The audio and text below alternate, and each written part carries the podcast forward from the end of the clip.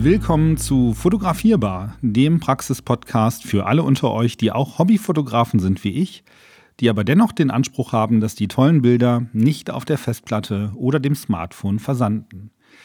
Irgendwann werdet ihr vermutlich, wie ich, an den Punkt kommen, an dem ihr das für euch perfekte Objektiv gefunden habt. Bei mir ist es ein G-Master Objektiv von Sony mit einer Brennweite von 24 bis 70 mm und einer durchgängigen Lichtstärke von 2,8. G-Master Objektive sind extrem hoch auflösend und haben ein wunderschönes Bouquet. Die Objektive sind speziell für die Anforderungen von Profifotografen entwickelt worden und haben einen sehr präzisen Fokus. Sie sind natürlich staub- und feuchtigkeitsresistent und somit extrem robust.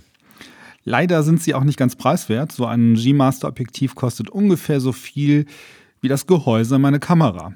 Aber die beiden bilden auch eine Einheit und ich habe eigentlich auch keine Lust, unendlich viele Festbrennweiten mit mir herumzuschleppen, die zusammengenommen ähnlich viel kosten würden wie dieses eine einzige Objektiv.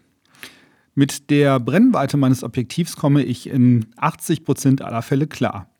Was ich mir irgendwann wünschen würde, wäre das 2.8er Telezoom aus der Sony G-Master Serie. Das hat eine Brennweite von 70 bis 200. Aber ich fürchte, dafür muss ich noch ein wenig sparen. Und bisher siegte immer die Vernunft, denn für ein Objektiv 3000 Euro auszugeben, das ich nur in 20 Prozent meiner Fotos einsetzen könnte, wäre zugegebenermaßen schon ziemlich crazy. Für ein etwas kleineres Budget gibt es aber natürlich auch tolle Lösungen. Und Objektive für Kameras mit APS-C-Sensor sind glücklicherweise nicht ganz so teuer.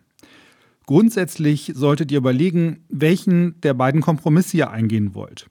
Entweder ihr kauft euch tolle Festbrennweiten, dann müsst ihr halt öfter mal das Objektiv wechseln und mehrere Objektive kaufen.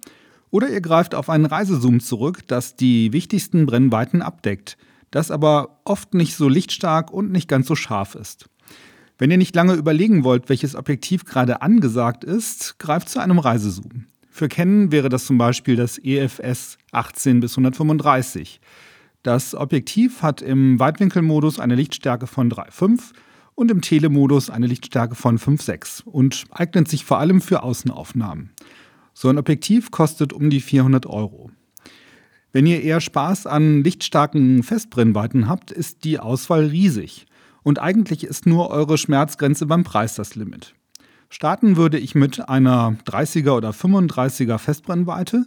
Das entspricht am Vollformat einem 50er Objektiv und bildet in etwa den tatsächlichen Blickwinkel des menschlichen Auges ab. Als Mensch kann man ein Sichtfeld von ca. 50 mm fokussiert sehen.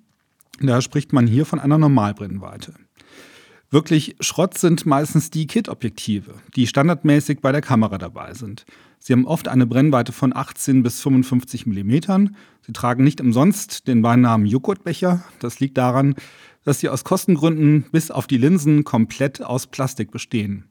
Selbst das Bajonett, mit dem ihr das Objektiv an die Kamera schraubt, ist oft aus Plastik.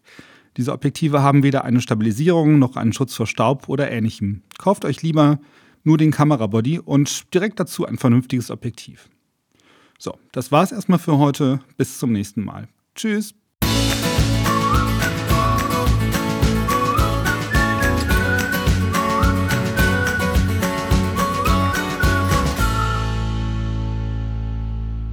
Sei kein Nazi.